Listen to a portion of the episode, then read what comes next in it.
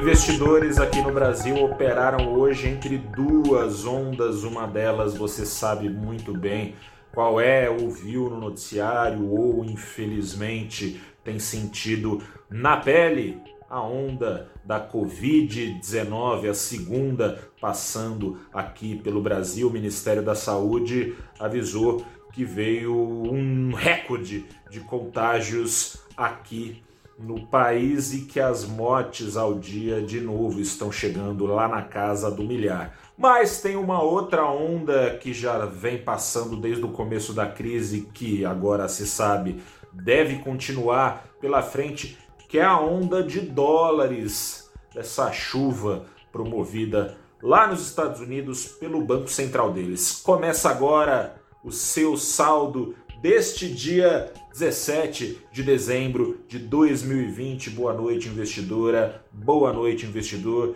Fique sabendo agora que nessa quinta-feira o Ibovespa fechou em alta de 0,46%. Aliás, um outro número tá só a 0,95% de novo de bater recorde. Esse recorde aí, um recorde positivo, né?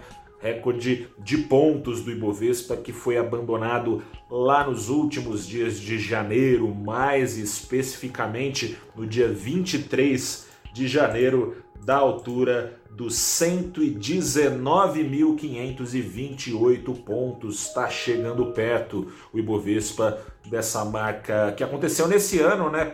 Parece que foi numa outra era, foi nesse ano, aconteceu tanta coisa. O dólar comercial, não com a queda que era apresentada ao longo do dia e durante boa parte do dia, mas com uma queda ainda, caiu hoje aqui no Brasil 0,49% aos R$ 5,07. Bom, essa primeira onda que você já tem convivido né, durante tanto tempo, seja no noticiário ou seja na pele, contém investidores aqui no Brasil pelo seguinte: depende do fim da pandemia para que a crise também acabe. Depende de uma vacinação para a pandemia acabar. E a campanha de vacinação aqui no Brasil está um tanto confusa, por assim dizer, e tem aquela frase clássica: né? investidor não gosta de incerteza. É uma baita incerteza. O governo apresentou nessa semana sua campanha de vacinação, mas nem vacina tem ainda disponível aqui no Brasil e as perspectivas são nebulosas. Primeiro o Ministério da Saúde fala em janeiro, depois em fevereiro, depois em março. Hoje voltou a falar de algumas doses possíveis já em janeiro. Enfim, está tudo muito incerto. Um governo que não tem exatamente uma predisposição a incentivar a população a se imunizar. No meio disso tudo, hoje o Supremo ainda teve que perder tempo discutindo se os pais devem ou não vacinar os seus filhos contra a Covid-19. Enfim, né, uma boa dose de bom senso talvez evitasse essa discussão e essas incertezas todas. Diante disso, não foi visto aqui no Brasil o mesmo ânimo visto né, nas bolsas lá fora com outra onda. Outra onda, essa onda aí, o investidor vem surfando fortemente nela, essa onda tem feito índices se aproximarem de seus recordes em plena crise, que ainda tem muito tempo para durar essa onda segue empolgando, porque ontem, já falei aqui no, no saldo do dia do Valor Invest, no nosso site, a gente mostrou o Banco Central dos Estados Unidos avisou que vai continuar chovendo dólar, que o Banco Central americano vai continuar injetando dólares com a recompra de títulos lá nos Estados Unidos, dólares esses que escorrem as bolsas num mundo de juros rastejantes, vai continuar até pelo menos depois de 2022, nas projeções do Banco Central Americano, até 2022, um pouquinho depois, vai demorar para que os Estados Unidos recuperem os níveis de desemprego que eram apresentados no pré-crise, era, era bem baixinho.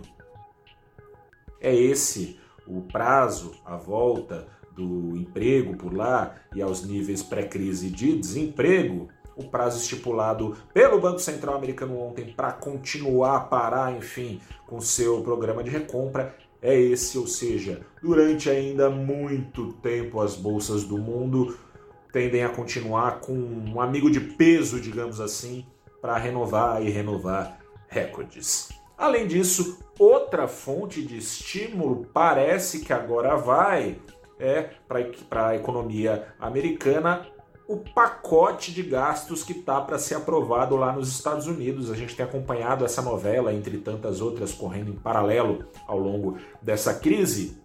Mas agora parece que democratas e republicanos no Congresso americano vão, enfim, chegar a um acordo. Falava-se lá em julho, bem antes ainda é, das eleições, que foram em novembro nos Estados Unidos, num pacote na casa dos 2 trilhões, foi sendo navalhado é, ao longo do tempo. Depois das eleições dizia-se que seria mais fácil, não tem sido. Foi navalhado para algo na casa dos 900 bilhões de dólares. Esse pacote que, dizem as agências americanas, está em vias de ser aprovado.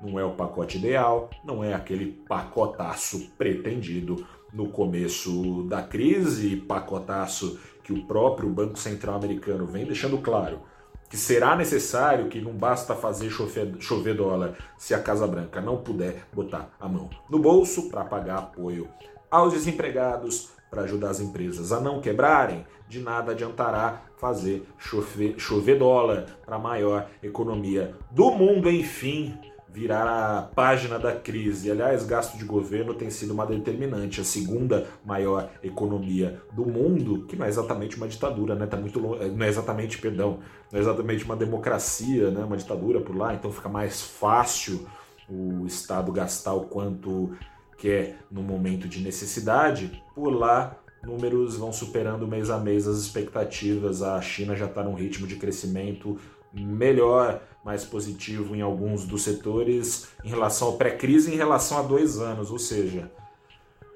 tá metendo o pé no acelerador lá os Estados Unidos, democracia que é e que bom que seja, mas tem esses percalços pelo caminho. Eu sou Gustavo Ferreira, repórter do ValorInvest.com. Acabo o meu vídeo aqui lembrando a você do que eu falei no começo segunda onda da Covid-19 aqui no Brasil, se precisar sair para trabalhar, e é a realidade de muitos brasileiros desde o começo da crise, e não à toa a gente não consegue baixar, infelizmente, não é só por causa disso, né? Mas também por isso não consegue baixar os níveis de isolamento. Se precisar sair, máscara no rosto, não é aquele negócio de máscara aqui, máscara no papo, é para tampar os buracos do nariz e da boca, lavar a mão sempre que possível, um álcool gel no bolso Vamos segurar a onda aí que tá acabando. Tomara ano que vem com vacina pra gente começar a se livrar desse pesadelo. Eu sou Gustavo Ferreira, repórter do ValorInvest.com. Volto amanhã para bater um papo com você sobre a sexta-feira, claro, mas também para passar um pouco a limpo o que aconteceu na semana. Grande abraço, boa noite, até a próxima e